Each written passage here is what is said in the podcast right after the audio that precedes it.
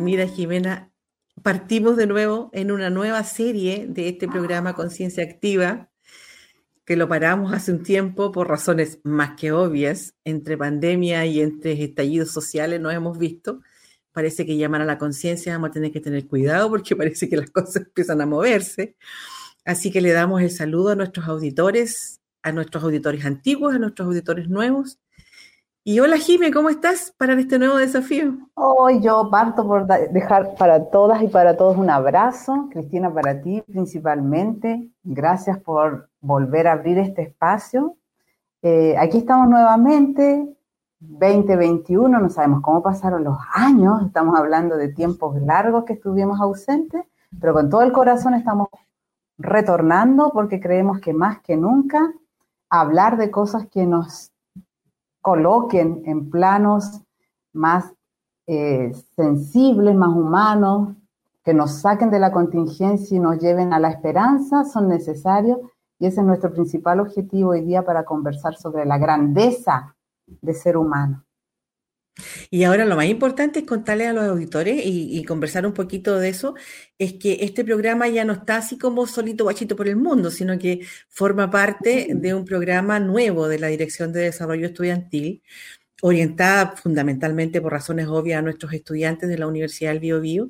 Este programa se llama Conciencia de Ser y justamente es un espacio institucional que se ha creado para eh, tratar estos temas, para reflexionar, para acompañarnos en momentos complejos como este. Hacen muchísima falta estos espacios, así que tal vez seamos la primera universidad en Chile que le da un espacio institucional a la espiritualidad más bien laica, en donde conversemos de la trascendencia del humano, de, de lo que somos, para dónde vamos y de esta experiencia espiritual en cuerpo humano. Veremos qué pasa y vamos a partir, digamos, este programa con un tema súper interesante.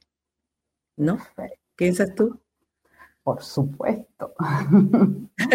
bueno, Así que vamos. un gran abrazo entonces y esperemos que este, eh, nuestros estudiantes y nuestras estudiantes efectivamente se conecten con nosotros. Este espacio, el programa de la DDE, Conciencia de Ser, está abocado precisamente a todas y todos los estudiantes y las estudiantes de la universidad por lo tanto, quien quiera comunicarse con nosotros, aquí estamos, Cristina Figueroa, Jimena Torres, eh, comuníquense. ¿Ya? Tenemos redes sociales también, tenemos Instagram, tenemos YouTube. En YouTube van a estar estos programas también para que los puedan acceder en, algún otro momento cuando tengan tiempo. Y vamos a partir, vamos a partir con un, desafío interesante. Un desafío muy interesante. Nos encontramos hoy día, Cristina? Nos encontramos nada más ni nada menos que con Sergio Lara Cisternas. Él es psicólogo, voy a reducir su currículum, ¿ya? Voy a, y, el currículum académico lo vamos a pasar rapidito, porque lo interesante de él, muy interesante, es su currículum más bien de vida.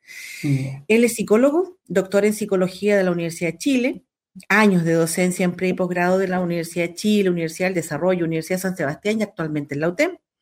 Psicoterapeuta en clínica privada por más de 25 años ya es un realizador de cursos regulares en Chile, en Alemania, en España, entre otros países, Brasil, en la línea de la psicoterapia experiencial, Focusing, experiencia en el remoting, certificado como Focusing del Instituto Internacional y coordinador para Chile del mismo instituto en esta terapia. Cabe decir aquí que fue discípulo directo de Gentling, por lo tanto sabe de qué habla. Instructor, investigador y formador certificado en el remoting por la creadora del método, Susana Bloch y actualmente creador de su propia versión del trabajo emocional a través de esta técnica. Fundador y director del Instituto de Formación y Desarrollo Transpersonal Integral, IFDI. Saludamos a Sergio y le damos la bienvenida. Hola, buenos días. Muchas gracias por la invitación. Me siento muy honrado, Jimena, eh, Cristina, por esta invitación y contento de poder participar en este, en este espacio de, eh, a apertura de conciencia y de compartir, compartir la vida. Gracias. Este es un espacio universitario donde vamos a hablar de todo, así que por favor, expláyate y siéntete con toda la libertad para eh, contarnos aquellas cosas en profundidad a las que tú hayas tenido acceso en tu caminar como ser humano. Sí, tal vez partiendo, digamos, que Sergio se declara como un buscador, ¿ah? un buscador permanente en esta vida, como todos nosotros y como todos, seguramente los que escuchan este programa. Eh, estudió medicina como tres años, luego en tiempos sociopolíticos revueltos, pasó una crisis en su momento que lo llevó a vivir en un monasterio durante siete años. Experiencia no menor, ¿ya? Eh, califica este tiempo como de mucha riqueza, de encuentro consigo mismo, y se acercó a comprender el misterio de la meditación, de la oración, de la contemplación y el contacto con los ciclos solares, lunares y vitales del ser humano. Por lo tanto, no hablamos solo con alguien que tiene antecedentes teóricos en su cabecita respecto de los temas, sino que también hablamos con alguien que tiene una experiencia de vida muy potente, participación en muchos grupos, dice él mismo, declara algunos con acierto y otros no tanto, producto de, de que la vida es así. Así que con él vamos a conversar el tema trascendente e importante en este minuto, que son los desafíos de la espiritualidad durante esta crisis que estamos viviendo como humanidad. Y para partir, Sergio, para alinear los conceptos, porque de repente yo me he dado cuenta que se confunden ciertos conceptos, espiritualidad a veces con, asociada mucho a la religiosidad o a, las religiones específicamente instaladas.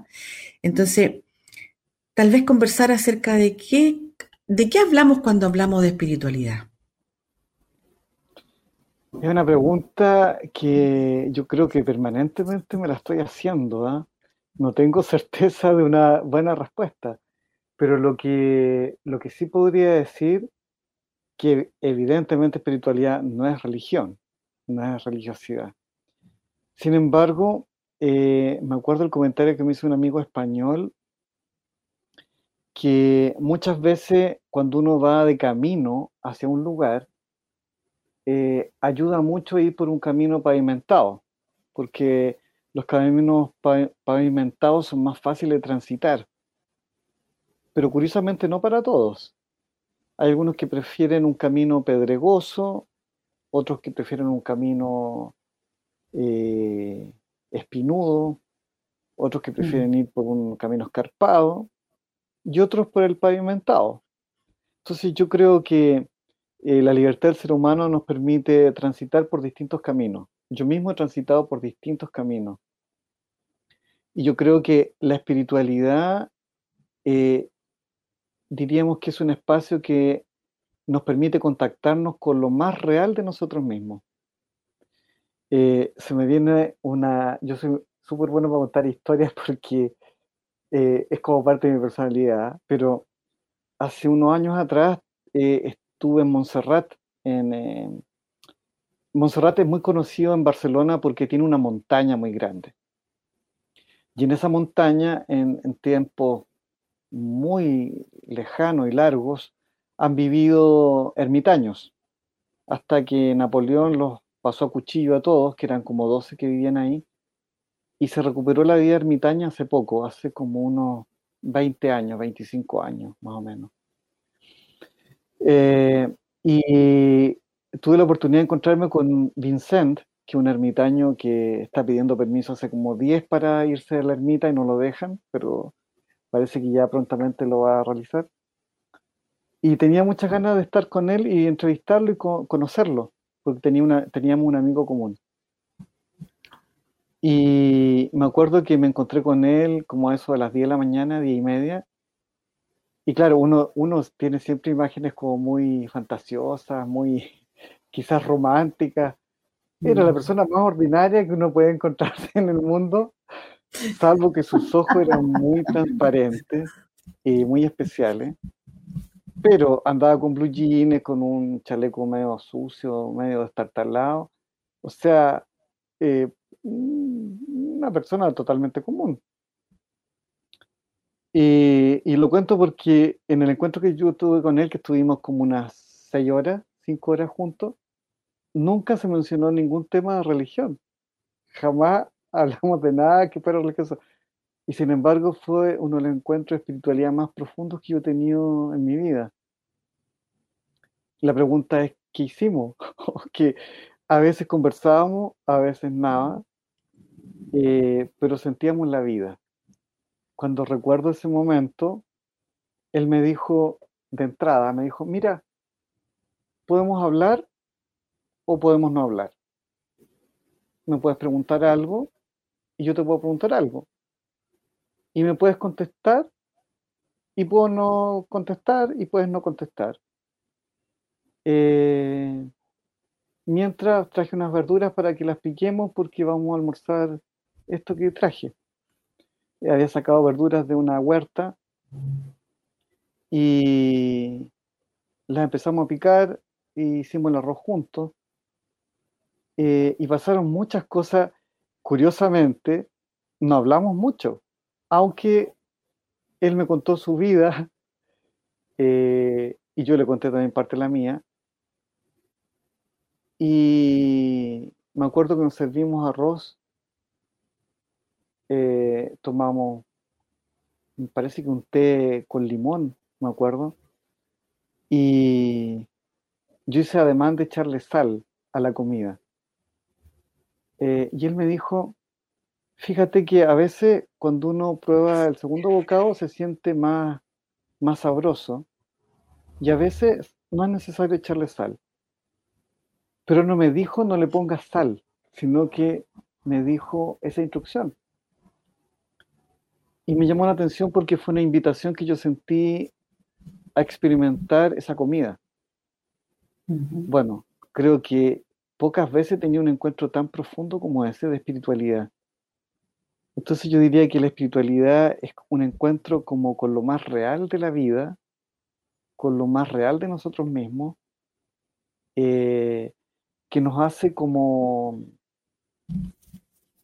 estar con nosotros en lo más auténtico, sin rodeos. Eh, lo que me llamó mucho la atención con Vincent era que no había nada que esconder, nada que mostrar, ni nada que hacer. Era simplemente estar ahí. Lo único que interrumpió el encuentro fue un cuervo que era como amigo de él, porque no sé cómo decirlo, venía al mismo lugar y Vincent le dejaba comida. Estábamos en una roca escarpada, abajo había un precipicio. La ermita estaba puesta en un lugar muy estratégico. Y, venía el cuervo y como que establecía un diálogo con él, pero un diálogo como muy raro porque el cuervo sabía que él estaba, pero no, no es que fueran amigos, pero le daba comida y el cuervo comía la comida que le dejaban, pero el cuervo hacía su vida. Entonces, pienso yo que así como el cuervo fue un encuentro entre cuervos, porque yo también era otro cuervo que venía ahí y estábamos comiendo. Entonces, lo que estoy diciendo ahora lo estoy pensando ahora, porque no es que sea un concepto. Yo creo que la espiritualidad la vamos reencontrando eh, en un espacio de, conciencia que se abre a lo más simple, lo más ordinario eh, de la vida. Y eso es lo más bello. Eso es lo más bello. Yo creo que mm, hay muchos ejemplos que cada uno tiene, ¿no? Pero todo lo que huela como artificial, a plástico, a, añejo, mm, mm, no, no, va, no va en esa línea. Y no es que lo desechemos, pero yo creo que hay que renovarlo. Eh, es como decir, eh, si el agua no está fresca y no corre por el río, se estanca y se, se pudre. El agua tiene que correr. La espiritualidad es un agua que hay que dejarla correr, no aprisionarla. Eso es lo que podría decir como de entrada, que me suena más, más claro a mí la imagen que la, la definición.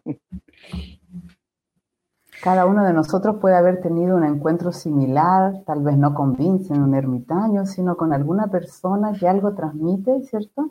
Y son esos momentos tan bonitos donde las palabras sobran, como tú bien lo dices. Ahora, pensando en la juventud nuestra, en el mundo altamente tecnológico en el que estamos, ¿cómo ves tú que podríamos reconectar a nuestros jóvenes con esos caminos espirituales y volver a la simpleza? ¿O has visto a los jóvenes lograr hacer algo? Porque ya que las aguas fluyen, los jóvenes también van a encontrar sus cauces.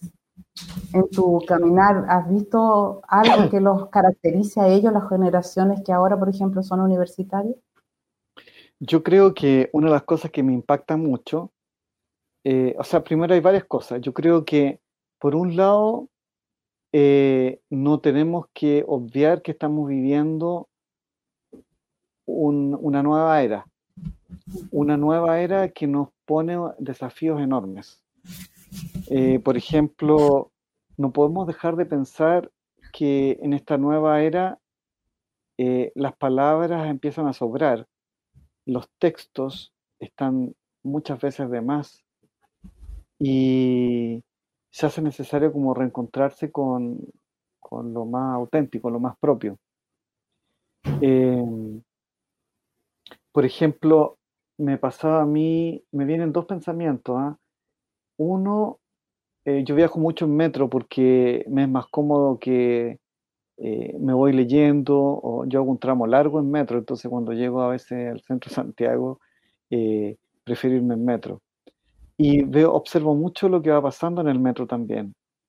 Eh, y me impresiona mucho, por ejemplo, que en las edades más de, eh, con menos años, por decirlo así, eh, el celular se usa como pasando imágenes.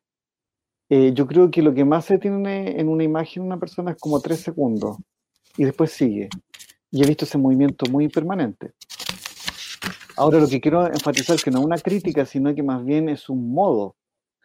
Entonces, por ejemplo, las imágenes son muy importantes, las fotos, las reseñas breves, nada de texto, eh, porque las personas no los leen. Si hay, hay, una imagen que tiene mucho texto, se obvia y se pasa a otra. Es una característica, yo creo que muy actual. De hecho, eh, ya las personas sobre 50 usan email, porque bajo esa edad difícilmente se ocupa un email, eh, se ocupan imágenes. Instagram ya está un poco obsoleto, ¿no? Entonces hay como nueva instancia. Entonces, en esa perspectiva nueva, la pregunta sería, ¿cómo nos adaptamos a esto? Eh, a mí me preocupa eh, esto de que pronto vamos a ser envueltos en 5G y vamos a estar en una nube de conexión, de conectividad. Algunos dicen que no, que no va a pasar nada, que si yo, ya en Suiza creo que ya están conectados y en otros países también, pero eh, ¿qué pasa con esa conexión? Ahora, yo pienso que, y en esto tenemos que ser abiertos, hay que ser muy abierto de mente y de conciencia porque eh, tendremos que adaptarnos a este desafío nuevo. Y para mí el gran desafío es tomar toda la tecnología, integrar todas las imágenes, integrar estas redes y volver al origen. Em, yo esto se lo escuché una vez a una, a una profesora que me hizo clase a mí de paradigma cuando yo salí de la universidad, hace hartos años atrás. Y ella decía que el nuevo paradigma que vamos a empezar a vivir, porque todavía estamos en esa crisis, ¿no? O sea, eh, esto que cuando dicen que vivimos en la posmodernidad, eso es falso, porque eh, pues, todavía somos muy modernos en muchos aspectos, eh, sobre todo epistemológicos. Pero ella decía que el desenlace de la nueva crisis va a ser una síntesis de la época medieval y la época actual. Y yo encontraba súper curioso este, este argumento. Y ahora que avanzo, pienso que tenía tanta razón en eso. Entonces, por ejemplo, lo que encuentro desafiante, interesante, y yo creo que la juventud actual lo entiende perfectamente esto, es volver a la conexión con la Tierra, con el ciclo lunar, el ciclo solar, el Sol. Eh, bueno, yo hacía clases muchos años en, Concepción y en alguna oportunidad di alguna charla en la Universidad de Concepción y transité por varios lados por ahí. Fui como, yo diría que unos 15 años. Y iba generalmente dos días. Y me acuerdo que los alumnos me contaban que muchos consumían plantas sagradas. Y yo decía, ¿cómo conocen? No me decía, y me dan el número de, de líneas que tenía que tener el cactus y todo, yo lo encontraba fascinante. O sea, ¿cómo saben todo este conocimiento si esto algunos lo estudian? Bueno, conocimiento de calle. El problema, claro, es que de repente se iban a los cerros, me contaba, a mí los alumnos me contaban todo, se iban a los cerros y consumían hongos, y resulta que, claro, a veces era re peligroso porque había plantas que duran como 12 horas, y si uno no está en un lugar seguro pueden pasar muchas cosas. Entonces, eso como que es un poco en el límite de lo que yo creo que sería prudente. Pero lo que sí es muy positivo es volver a conectarse con la naturaleza, con nuestras plantas. Yo he escuchado a un chamán eh, más de alguna vez que, por ejemplo, nosotros no somos mucho de ayahuasca, eh, el pueblo, los pueblos originarios chilenos, son más de guachuma, del cactus San Pedro. Eso es lo que crece en toda la cordillera de los Andes. Eh, entonces, el volver, por ejemplo, a las plantas sagradas nos permite poner en contacto con lo que la naturaleza nos muestra. ese es un ejemplo, pero si vamos a lo más cotidiano y lo más ordinario, eh, la pregunta sería, ¿qué es volver a la época medieval, por ejemplo? ¿Qué retomamos de la época medieval? Siempre tenemos, porque este, este antecedente nos viene de los modernos, y los modernos dicen que la época medieval era una época oscura. Eso es totalmente sesgado del iluminismo de la época moderna. Pero sí, eh, porque es imposible que la humanidad haya vivido en oscuridad mil siglos, o sea, mil años en oscuridad eh, absurdo. ¿Cómo vivía en la época medieval? Y yo creo que eso es interesante, porque yo creo que ahí nos da una pista bien concreta. Eh, los medievales dormían más en invierno, dormían menos en verano. Comían más verduras en verano eh, y comían más grasa y más eh, raíces en invierno. se levantaban cuando el sol despuntaba y se acostaban o se guarecían cuando el sol bajaba. Por lo tanto, comían la comida fuerte al mediodía, cerca a las 11, 12 del día. Y la última comida era cerca de las 7 de la tarde, 6 de la tarde, que es cuando el hígado deja de funcionar. O sea, había un conocimiento súper grande de lo que necesitaba el cuerpo, el organismo. Hoy en día está muy en boga, por ejemplo, eh, casi todos tienen los celulares estos ah, estas aplicaciones de ayuno intermitente, por ejemplo. Bueno, eso es medieval. Dejar de comer tipo 7 de la tarde y desayunar al otro día después de 16 horas o 12 horas. Eso es muy medieval. Lo que pasa es que no, no, nos acordamos. Mm. Exacto. Y, y, por ejemplo, en el campo, nosotros hicimos en el campo, pero antiguamente la costumbre era almorzar cerca al mediodía. O sea, eso era normal. Y claro, biológicamente estamos preparados para eso. Entonces yo creo que, amarrando todas estas ideas, yo creo que nosotros estamos llamados en esta época a integrar toda la tecnología. Nadie ha dicho que tenemos que dejarla, pero poner los pies en la tierra. Eso significa eh, conectarnos con los ciclos vitales, los ciclos del organismo, eh, los ciclos lunares, eh, los ciclos de la Tierra. Por ejemplo, yo me acuerdo que cuando era chico, solo había olor a frutilla en la casa de mi abuela en diciembre, enero. Nunca se conocía la frutilla en otra época. Hoy en día hay frutillas todo el año y no mm. tienen olor. o sea, es como comer un plástico. Eh, lo mismo con los tomates. Me acuerdo que los tomates llegaban en cierta época y solo se comía tomate en verano.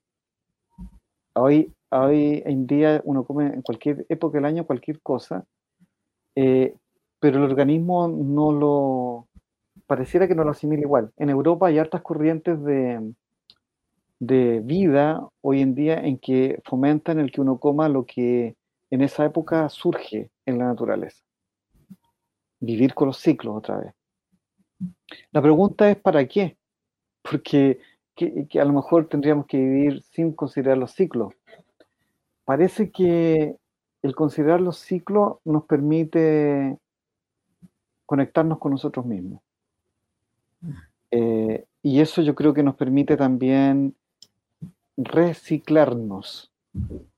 Yo creo que uno de los problemas que podemos encontrar entrando a 5G, a la tecnología, a la, entre comillas, desconexión que tenemos con, lo, con la superconexión. Lo digo porque, no sé, pues yo veo a mis sobrinos que vienen acá a la casa, yo estoy en el, vivo en el campo, en la entrada del cajón del Maipo, y hablan por WhatsApp acá dentro de la casa, siendo que están a dos metros. O sea, en vez de hablar, eh, en WhatsApp. Y yo digo, qué insólito, o sea, a ver, no tengo nada contra eso, pero qué curioso, o sea, si está al lado, ¿por qué no se lo digo yo verbalmente? ¿Por qué le mando un WhatsApp? Entonces, ese tipo de cosas, eh, me pregunto yo si estamos conectados o no con lo real. Eh, yo hago clínica y me ha tocado conocer varias personas que tienen parejas virtuales. Uno en programas y aplicaciones y otro eh, de veras. Y, yo le pregunto a veces, ¿pero se han encontrado alguna vez? No, nunca. Es curioso porque oh. eh, yo lo encuentro insólito, pero bueno, o sea, yo, digamos, no, no juzgo eso, sino que más bien lo pregunto para enterarme. Y por lo mismo, como, como que los pies no están en tierra. Entonces, eh, hay, una, hay una carta del tarot que ustedes saben que el tarot son arquetipos y arcanos de, toda la historia de la humanidad que están insertos. Jung lo estudió mucho. Entonces, más que hablar de algo esotérico, estoy hablando de algo que es universal, como un arquetipo, ¿no? Y hay una carta que, que, eh, que muestra, que se llama, a ver, me olvidó el nombre, pero muestra una mujer que tiene un pie en el agua y el otro pie en la tierra. Y que saca de un cántaro, eh, saca como está recogiendo agua, está como tomando agua. y, una de las interpretaciones que se da ahí es como la conexión del ser humano, eh, un pie en la tierra, que tiene que ver con los sentidos, es decir, estamos hablando de los sentidos con los cuales nos conectamos nosotros con, con todo, olfato, visión, audición, lo kinestésico, y el otro pie está en el agua, que es símbolo de la intuición y de la emoción. Entonces, como que de alguna manera, y lo curioso es que es una mujer, no es un hombre. Entonces yo creo que eh, el simbolismo es como recuperar esta, esta parte femenina que es la conexión con la tierra, con la intuición y con lo sutil. Yo pienso que también hay mucho de eso. Eh, estamos en el ocaso de una era patriarcal que está agonizante, digamos, eh, pero claro, no significa que vamos a entrar en una era matriarcal. Tiene que ser eh, una era que sea mejor que eso, ¿no? No es que ahora la mujer manda y el hombre se somete, mm. sino que tenemos que buscar un modo en el cual amablemente podamos aprender de lo que no aprendimos durante todos estos años.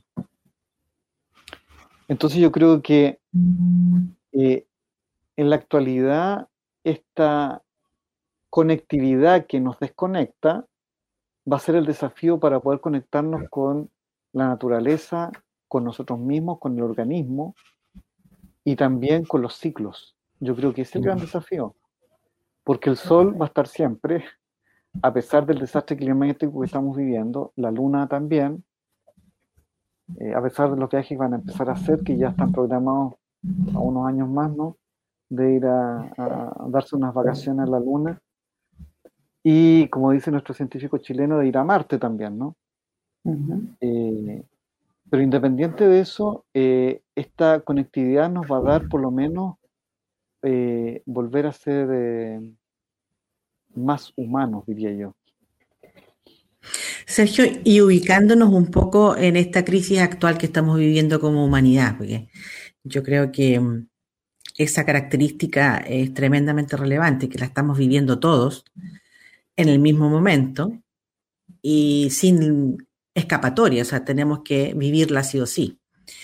En este minuto, en la crisis actual que tenemos, eh, ¿qué consideras que es, está ocurriendo con el humano eh, en proceso de cambio? ¿Qué es lo que nos ha golpeado?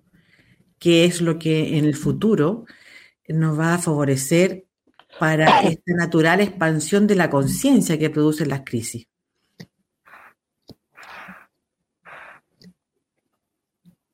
Estoy mateando con ustedes. Sí. Salud por eso. Salud.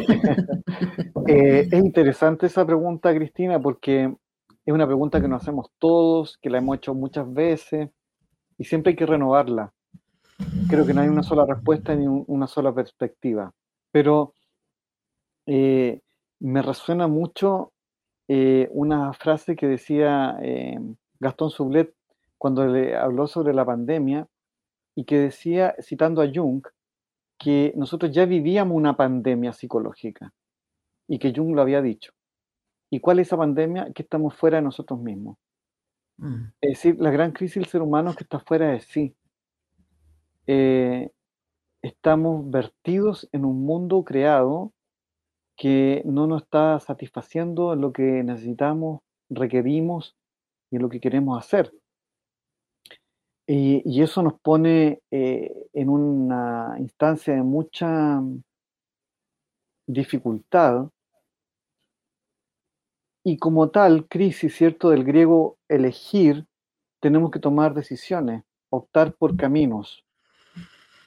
Eh, yo creo que lo que mostró la pandemia, que hasta ahora no está claro si fue creada en un laboratorio o no, ¿cierto? Y, pareciera que hay una mixtura de opciones y cosas, por lo, que han investigado en el último tiempo, nos puso de, de total relevo y total magnitud que todos estamos viviendo lo mismo. Una incertidumbre eh, y además colocarnos en el borde del abismo de lo que no se puede controlar. Eh, en esta crisis, por ejemplo, vemos que la mayoría de los gobiernos que donde han sido dirigidos por mujeres son los gobiernos que han tenido mayor éxito. Eso ya está estudiado y visto. O sea, ahí hay algo que tendríamos que prestar atención. Eh, pero por otro lado, por ejemplo, yo creo que la crisis Em, apunta a una apertura a la diversidad y el pluralismo en la que estamos todos inmersos, que nos ha desbordado al exterior, perdiendo de vista nuestro interior, mm. siguiendo este pensamiento también. Eh, yo recuerdo, y es muy interesante volver a leerla, la conferencia Les Otros de, de Foucault, de Michel Foucault del año 68, que justamente apoyaba la, la revolución de los estudiantes, ¿no? En esos años, en el año 68, junto con, eh, creo que era eh, no, eh, sí, eh, otro francés más que apoyaban esta, esta, esta revolución universitaria y estudiantil, más bien. Y él dice que hasta unos pocos años antes de esta revolución, el ambiente del ser humano era súper claro. Era fácil vivir. Lo escuché también yo a otras personas en una conferencia. Ser ciudadano antes era súper fácil. El carnicero en la carnicería, el, enfermero en la enfermería, el profesor en el aula, el administrativo en el lugar de administración. El, qué sé yo, cada uno ocupaba su ambiente y su lugar.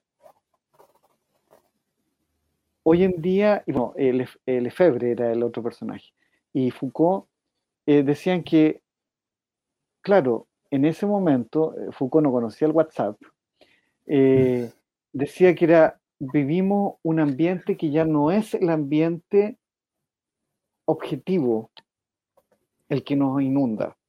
No es la carnicería, no es como el hospital del médico, son las relaciones que establecemos, dice.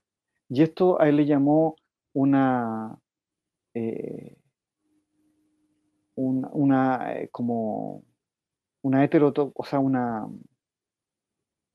un espacio diverso, un espacio distinto.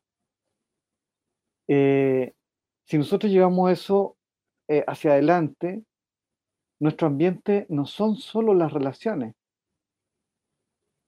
son las interacciones, relaciones y vínculos que establecemos. Entonces, por ejemplo, eh, a mí me pasa que, claro, yo habitualmente cuando se podía viajar iba mucho a, Europa, a Alemania, España, a hacer, talleres y otras cosas. Y hay ocasiones en que me mandan WhatsApp, por ejemplo, eh, y que nos pasa a nosotros con muchas personas, no solo que sea de otro país, pero del otro país, por ejemplo, tengo la diferencia horaria, entonces eh, tengo que saber que, a qué hora estoy mandando un WhatsApp y a qué hora me lo mandan ellos. Y a veces me, me mandaban un WhatsApp y me decía, ¿te pasa algo que no me contesta? Y había pasado media hora y teníamos seis horas de diferencia. Entonces, perdón, pero yo estoy en otra cosa acá, no te puedo responder inmediatamente. Entonces, tenemos poca conciencia de que este mundo de relaciones virtuales define otro ambiente. Mm. Entonces, la crisis que yo veo que vivimos es que todavía no nos adaptamos a este nuevo ambiente, que es un ambiente más que virtual, de interacción y relaciones virtuales.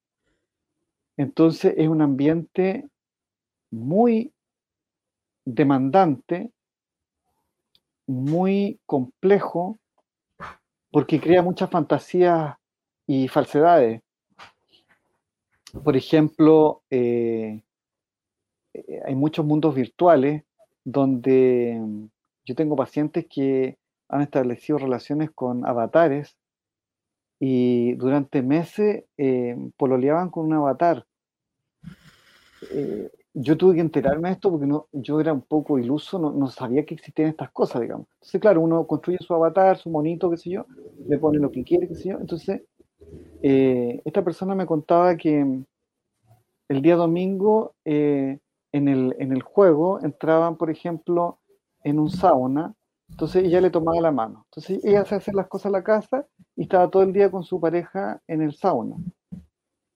Eh, yo me costaba al principio entender, pero obviamente que era su realidad y yo, más que juzgarla, tenía que hacerme cargo de eso para poder comprenderla. Entonces, este tipo de cosas nos ponen como en situaciones como muy diversas. Y sobre todo, por ejemplo, los adolescentes eh, y no tan adolescentes también, yo diría que hasta bastante años más. Eh, bueno, en Chile la adolescencia siempre decimos llega hasta como los 35, ¿no? Porque mm. hay una relación materno-familiar bien intensa.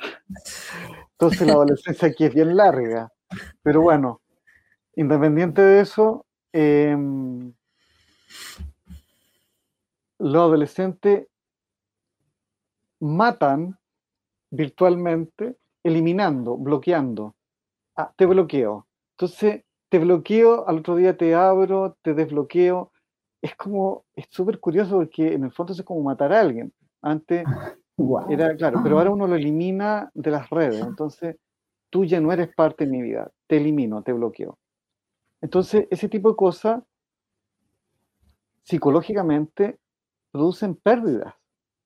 Eh, en psicoanálisis se habla de que la pena es la, la, pérdida del objeto amado, por ejemplo, muchas veces. Pero no solo en psicoanálisis, hablamos que perder algo provoca una readaptación de mi vida, de mi cuerpo. Entonces imagínense si nosotros estamos perdiendo gente cada día, eliminando, limpiando, qué sé yo, o armando nuevos vínculos, es súper demandante, súper complejo. Entonces esa coyuntura es difícil de vivir y de integrar. Eh, yo recuerdo que, no me acuerdo si fue en medicina o dónde, escuché una conferencia una vez de estos datos friki ¿ah? que dan la gente en las conferencias, que en el año 60 por primera vez había duplicado el conocimiento. ¿Qué quiere decir eso? Nuestros abuelos, y quizás para algunos los bisabuelos, eh, estudiaban todo lo que sabía en la historia de la humanidad, todo. Eh, parece increíble, pero en esos años se estudiaba todo. O sea, la enseñanza eh, humanitaria se estudiaba todo lo que era la geografía, todo lo que era la historia, la humanidad, todo. Se estudiaba todo. En el año 60 por primera vez se duplica el conocimiento. Ahora el conocimiento se está duplicando, no sé la cifra, pero debe ser en horas. Mm. Entonces, el acceso a la información es imposible. Entonces, nos movemos con una información distinta a como se movían nuestros abuelos. Eh, por lo tanto, en la universidad el desafío es que no podemos enseñar contenido porque las personas los contenidos los tienen al acceso en cualquier parte. Hay que enseñar otro modo, cómo mm. vivir, cómo proceder, cómo manejar procesos, cómo... Eh, cómo integrar, cómo pensar. Exactamente. Entonces, esos desafíos son tanto para profesores, alumnos y eh, lo que yo planteé al principio como ciudadano. Mm. Entonces, la pregunta que yo me hago es, ¿qué es ser ciudadano hoy? Porque no es como el carnicero de hace de los años 50 en que sabía que cortaba carne, estaba en la carnicería y la repartía. Punto. El panadero hacía el pan, listo. No, aquí el ser psicólogo casi es un, un accidente, porque en el fondo uno tiene relaciones, vínculos. No sé si a ustedes les pasa, pero uno forma parte de varios grupos de WhatsApp. claro, sí, exacto. Eh, y uno eh, está en un grupo, ah, hagamos un grupo de WhatsApp. Y uno dice, ay, otro grupo. Entonces, eh, uno los pone en silencio, pero sabe que vienen los mensajes y hay grupos que son más activos que otros. Entonces, entre los chistes, los memes y los comentarios, como que uno podría estar todo el día metido ahí y desconectarse. Y ese yo creo que es el punto, el desafío que tenemos. ¿Cómo volvemos a la vida? Eh, ahora, no lo digo con pesimismo, lo digo con realismo. Es decir, eh, yo he tenido esta discusión con mi padre, que ya, yo diría que una generación bastante más, ya con 85 años, pero a él le cuesta entender esto. Yo no sé si lo entiendo, pero por lo menos me acerco a entender que no hay vuelta atrás. Y eso en lo que tú preguntabas, Cristina, eh, lo que no nos damos cuenta todavía, eh, o no tenemos plena conciencia, es que ya no hay vuelta atrás. Mm. Es decir, lo que ocurrió con la pandemia ya se fue hacia adelante. Se ven los bancos, están trabajando eh, no todo el tiempo en el banco, en oficinas, administraciones, universidades, aparecieron no sé cuántos cursos online.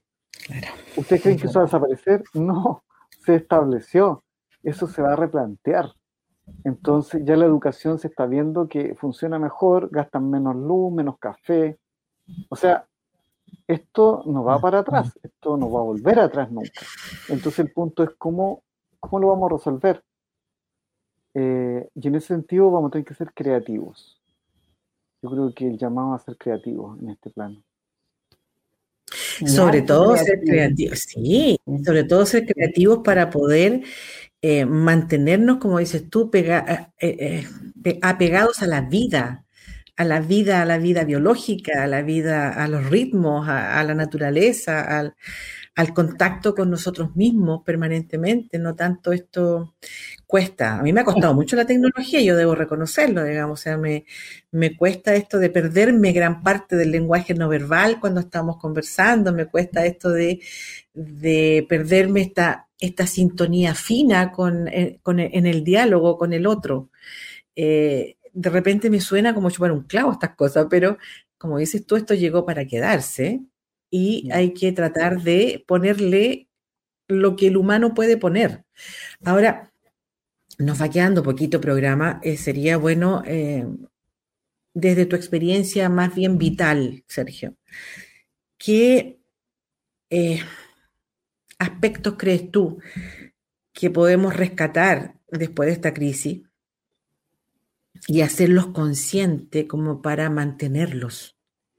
Lo que pudimos haber, yo noto, la gente está ávida de naturaleza. Lo único, las ventas de, terrenos en el sur de Chile ha sido, pero grito y plata en este minuto. Las grandes gerentes tienen para pagar lo que sea por arriendo, se han ido a poblar eh, los centros turísticos del país. Entonces, ¿qué podríamos decirle nosotros a nuestros estudiantes y a nosotros mismos? Em, tratemos de no perder tal o cual de lo que ganamos durante esta crisis. Eh, buena pregunta. No sé si me la había hecho yo así como tú la planteas, pero, por ejemplo, un elemento importante de la pandemia fue la introspección, el volver a nosotros mismos. Yo creo que ahí hay una clave. Eh, eh, recuerdan siempre, como Platón cita, ¿no? al sabio que va buscando la sabiduría y le pregunta a Delfo, al oráculo de Delfo, ¿cuál es la sabiduría? Y el oráculo le dice, conócete a ti mismo y conocerás el mundo. Bueno, ese oráculo de Delfo, que es famoso, conócete a ti mismo, es la clave de la psicoterapia, de todo. Mm. Es decir, yo creo que la pandemia nos llevó tanto a meternos con nosotros mismos como hacer un poco de familia y reventar también a la familia, porque aquí se produjeron crisis de todo tipo. Pero yo creo que lo que hay que recuperar un poco es lo que, por ejemplo, tienen los judíos y otros grupos, el Shabbat, ese tiempo sabático en el cual uno descansa. Em, pero no cualquier tiempo sabático, no solo dormir, por ejemplo, sino que, que también se puede.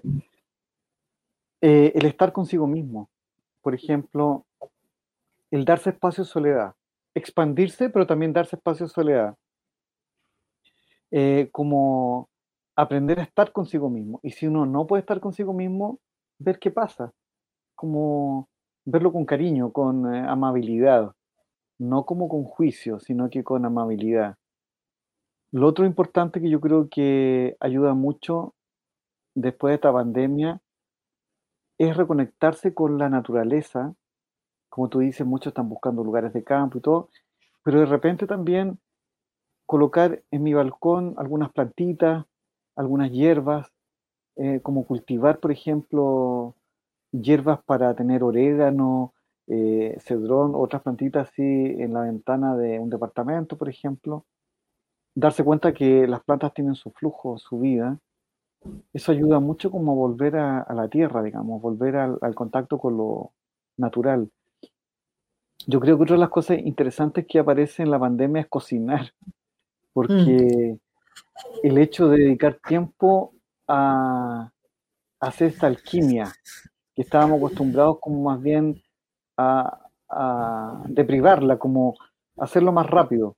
No, de repente cocinar con amigos, en, en grupos, juntarse a cocinar es como recuperar la tribu. Por mm. ejemplo, eh, juntarse, no sé, hacer cualquier cosa juntos.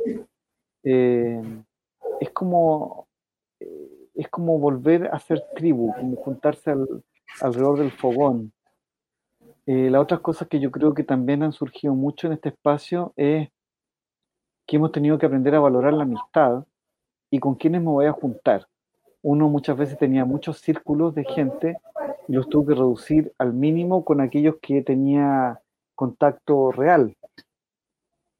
Y también valorar los encuentros familiares, por ejemplo. Entonces, yo creo que valorar los encuentros eh, es algo que debiéramos retomar. Y eh, estos elementos que siempre hablamos como de, del equilibrio, que quiero enfatizar, no es un equilibrio externo, es más bien un, equilibrio interno. Eh, y a esto me refiero, por ejemplo, ¿qué necesito? Eh, ¿Qué necesito comer?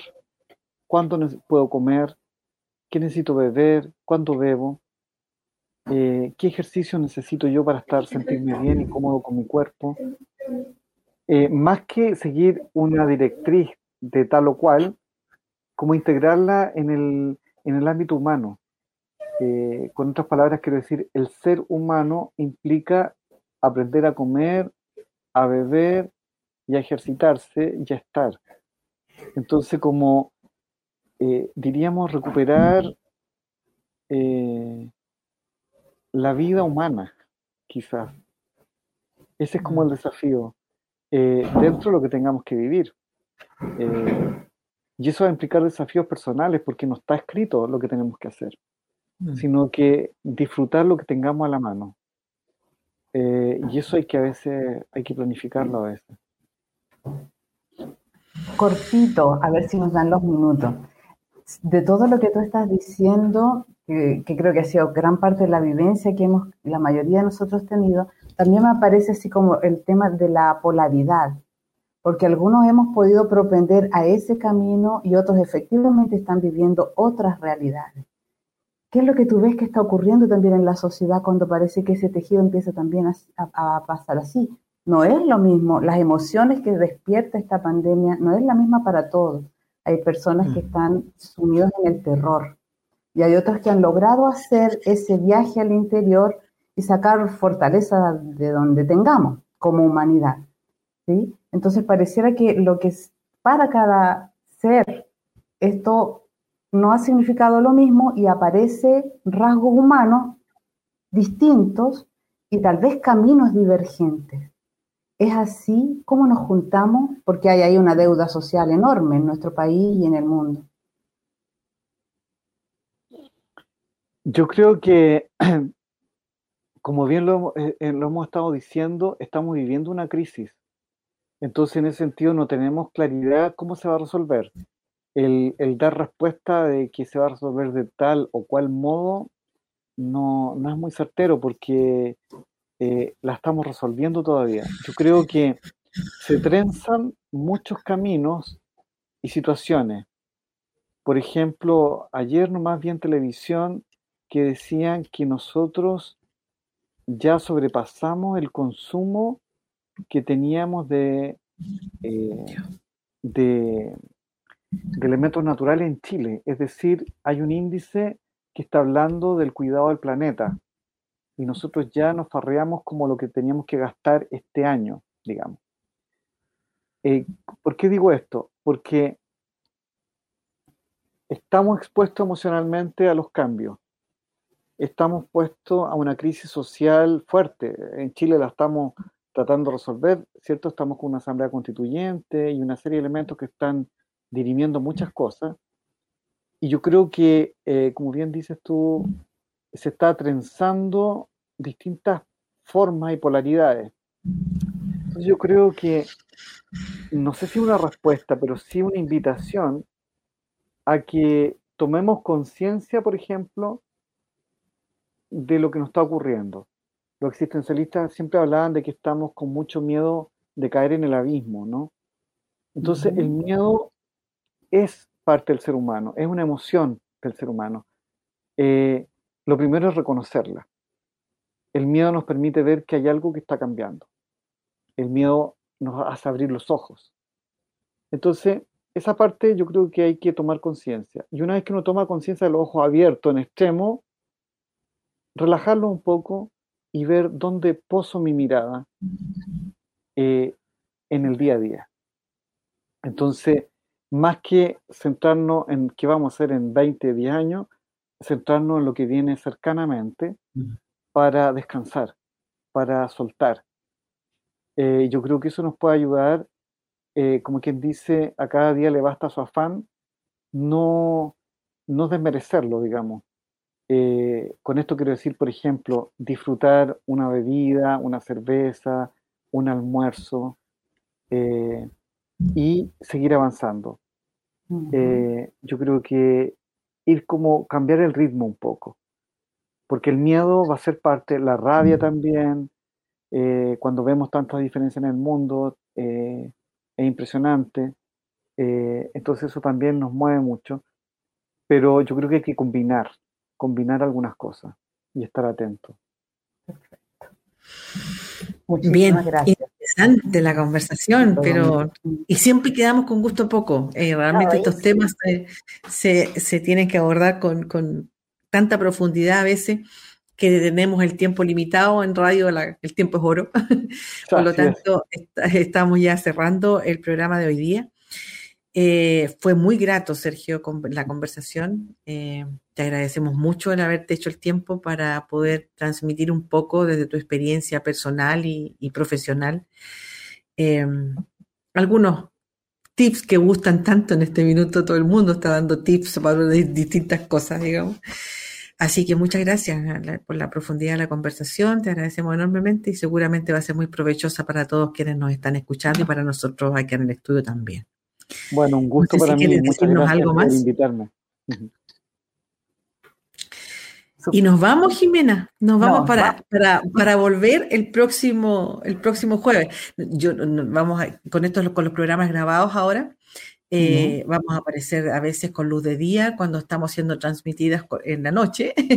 vamos a ser retransmitidas un domingo en la mañana también, así que eh, nuestros auditores tendrán que disculparnos si de repente decimos buenas tardes cuando ustedes están escuchando en la noche o decimos buenos días cuando ustedes están escuchando. Hablando de los temas de la relativización actual, incluso el tiempo es relativo. Así es. Y con la cosa de las grabaciones, además, siempre está apareciendo en la imagen eh, todas las plataformas por las cuales nos pueden escuchar. Eh, destacar nuevamente que esta es una actividad del programa Conciencia de Ser de la Dirección de Desarrollo Estudiantil de la Universidad del Biobío, en donde nuestros estudiantes están ya eh, armando algunas iniciativas para también ayudar a, la, aportar a la expansión de la conciencia de la comunidad universitaria en general. Bueno, a mí me quedó súper claro que lo importante aquí es enraizar con la madre tierra, así que ese es un trabajo para todos y todas las que nos hayan escuchado. Vayamos entonces prestando más atención a la tierra. Indicaciones tan simples como plantar, ¿cierto? Es que es algo que hemos hecho naturalmente, nos puede ayudar y disfrutar la vida lo que se tenga a la mano. Me quedo con eso. Muchísimas gracias, Ser. Gracias a ustedes. Y también nos quedamos con esto de, de tener un poquito el tiempo, disfrutar el minuto de la chela o de el, tecito con los amigos y con la familia y, y de tener un poquito allí, como dice Sergio, no miremos tan al futuro, tratemos de mirar un poquito más cerca en el tiempo para disminuir un poquito los miedos. Muchas gracias por la audiencia, les agradecemos a todos ustedes por estar con nosotros y nos vamos a seguir escuchando, digamos, eh, de aquí todos los jueves a las 19.30 horas. Muchísimas gracias. Gracias.